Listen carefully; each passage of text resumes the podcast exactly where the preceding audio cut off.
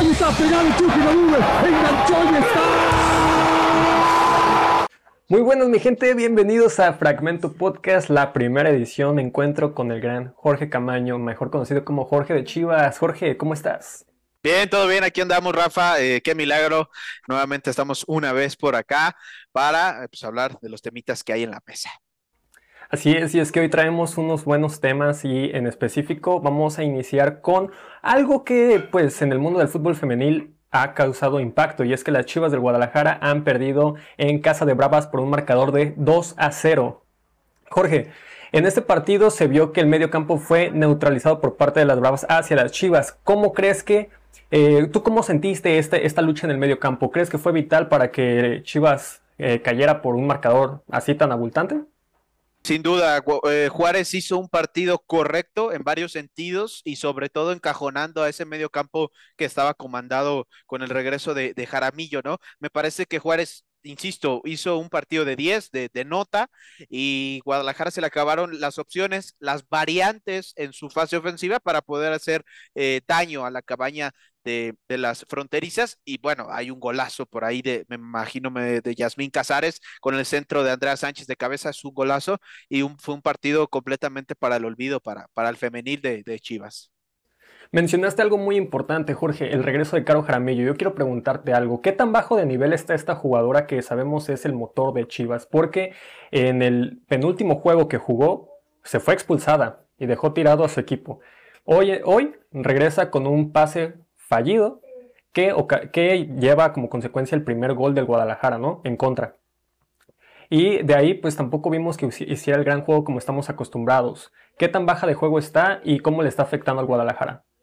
Afecta porque es parte de la columna vertebral, ¿no? Sabemos que siempre es la defensa medio ataque y y el, medio campo y el ataque siempre debe haber por lo menos una o dos jugadoras que sean tu columna vertebral y en este caso Jaramillo se convierte automáticamente en ese enlace que tiene la defensa y el ataque y está baja de ritmo, no está en condiciones futbolísticas, obviamente tendrá que tardar algunas jornadas para regresar a su máximo nivel que le conocemos todos como una de las mejores mediocampistas de la liga y es normal, es absolutamente normal, Rafa, y cuando una de tus herramientas clave está mal, obviamente se ramifica a tus demás compañeras que el equipo eh, no sea tan, tan bueno, tan preciso a la hora de, intentar atacar y obviamente pues con, con, Jaramillo estando no al 100% se nota luego, luego. Correcto. Y eh, por último, preguntarte, Jorge, la incorporación de Viri Salazar, Virigol, Viridiana, eh, pues por ahí se puede decir que hubo alguna cuestión de que no se daban pases entre Licha Viri, Viri Licha o Boyi y Licha. Este tridente que pocas, pocas, veces se vio con el Pato Alfaro, ya que Alfaro jugaba con un solo una sola delantera, ¿no? Eh, se, incorpora, eh, se incorpora el Tano, intenta jugar con dos, Boyi y Licha. Vemos que funciona, se hace algo interesante y ahora con Viridiana. ¿Qué opinas de este tridente? ¿Crees que tiene un buen resultado? ¿Tiene proyección? Me parece que tiene mucha proyección porque siempre vemos que, que es la que cae a, más medio campo, ¿no? Cae esos carriles donde busca tener la pelota y después que Viridiana y Licha puedan eh, profundizar y buscar un espacio o un pase. Vimos que puso un pase de maravilla, me parece, eh, sin embargo no fue aprovechado. Ese tridente es cosa de irlo afinando, las acciones, a dónde ir, dónde atacar el espacio, dónde moverse para hacer ayuda al poseedor en este momento que es, es que a mí lo veo como ese eh, delantero, como ese atacante que baja, recibe la pelota, juega de poste y busca darle el mejor de los escenarios a sus compañeras. Ahí eh, sería cosa, insisto, de afinar algunas cosas, detalles, y ese tridente va, se va a encargar de hacer goles eh, en la ofensiva así de Guadalajara. Correcto. Ahora, bueno, gente, vamos con un segundo tema y es que estamos hablando de la internacionalización de la Liga MX femenil. Cada día el mundo nos voltea a ver en el balompié de esta, de esta rama que lleva, me parece, Jorge, alrededor de 5 o 6 años, ¿no? Entonces, eh, pues han llegado grandes jugadoras como Charlene Corral, Jennifer Hermoso, Andrea Pereira, entre otras. Hoy en día se incorporan jugadores de, de por ejemplo, de España, como del Atlético de Madrid, eh, o bien se exportan jugadoras a Inglaterra, como el caso de Mia Fischel. Entonces, día con día, pues se está globalizando mucho más, nos voltean a ver. ¿Qué tan importante es esto, Jorge?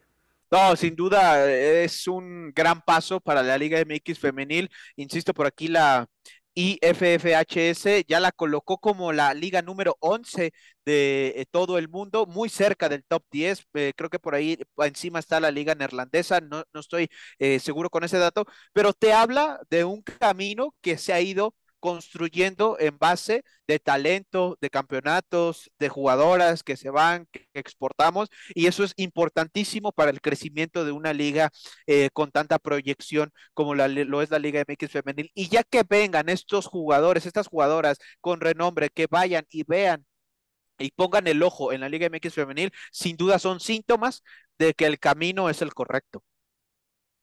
Sí, yo creo que ha sido algo fundamental y también agradecer, por ejemplo, a equipos como Tigres que hace el, el, desembolso, ¿no? Saca demasiado dinero. Ya decíamos que, por ejemplo, e, en este mercado de fichajes gastaron alrededor de 250 mil pesos. Entonces estás hablando que es una cantidad enorme. Y además también tenemos el caso de equipos que no están considerados dentro de los top de la liga femenil, pero que sí están invirtiendo a un largo plazo, caso como Necaxa, que, que vemos que en la primera jornada le golpeó al, me parece que fue al, Cruz Azul, con una base bastante sólida de jugadoras que van poco a poco, ¿no? León también que, que le ha invertido a sus fuerzas básicas y eh, pues ganó ahí en la, ganó el, título en las inferiores. Eh, ¿Qué tan importante es la formación de jugadoras, Jorge? No, demasiada, demasiada. Creo que es un punto clave en un proceso de un equipo. Eh, en general, tanto en la rama femenil como varonil, el fútbol eh, mexicano ha, ha fallado, ha flaqueado en ese aspecto que es la formación, ¿no? Acompañar a la jugadora, jugador en, en sus momentos clave, en donde esos puntos sin retorno donde tienes que crecer. Ahí el fútbol mexicano ha flaqueado, pero sin duda creo que se han hecho las cosas mejor en la Liga MX femenil y ahí está, las jugadoras que están levantando la mano, que están peleando, que están apretando, caso eh, Dani Delgado, ¿no? Con con Chivas Femenil, por ahí también con otras eh, jugadoras que han venido de más y le mete presión a las titulares, incluso a los refuerzos que vienen de otros equipos. Bueno, eso te habla de que están construyendo con una formación sólida y que puede pensar que en algún momento empezar a exportar y exportar y exportar, ¿no? Claro. Y eh, bueno, con esto, Jorge, también eh, mencionar que, bueno, decimos, ¿no? Que la Liga MX femenil así ya es un ojo, ya nos voltean a ver. Ah, estos dos años han sido importantísimos. Eh, también hay una inversión grande. yo, yo quisiera saber, por ejemplo, ¿qué opinas de la, de la cuestión de salarios? Porque yo estaba leyendo un artículo donde se mencionaba que pues tienes el promedio de visitas de 2000 2.000 gentes por, partido, ya sea un Mazatlán Puebla, ya sea un Chivas Tigres, que tiene mucha más gente. Eh, y también tienes un promedio de 40.000 espectadores por finales, por finales. Tienes el caso de Tigres que, ha sacado un, un, ¿cómo se le dice a la tarjeta? El abono, el abono semestral y el anual, exclusivamente solo para la femenil y se dice que aún no se tiene el ingreso suficiente como para mantener un salario mínimo en la liga. ¿Qué, qué, qué, opiniones puedes tener al respecto de esto? Que por ejemplo, me voy yo con el tema de los promotores, de las marcas. Creo que Nike también ya fue una de las marcas que levantó la mano. Es, es la marca deportiva que pone el balón con el que se juega la Liga MX femenil. Las entradas son importantes, claro que sí, me parece que obviamente el gasto, el ingreso del boleto de las personas que están son importantes, pero lo veo más allá con promotores, con marcas, con, patrocinios, es donde se puede empezar a, crecer más para tener un mejor ambiente, un mejor contexto salarial con las jugadoras que obviamente eh, merecen las mejores condiciones para poder trabajar, ¿no? Que es en este caso jugar fútbol pero por todo se empieza, así se empezó en algún momento el fútbol profesional y acabamos eh, construyendo en ese lado, en el tema salarial. No dudo que en algún momento, como los ojos ya nos voltean a ver, habrá un crecimiento exponencial todavía más de lo que estamos viviendo y se mejorará todas esas situaciones, ¿no? Que hoy son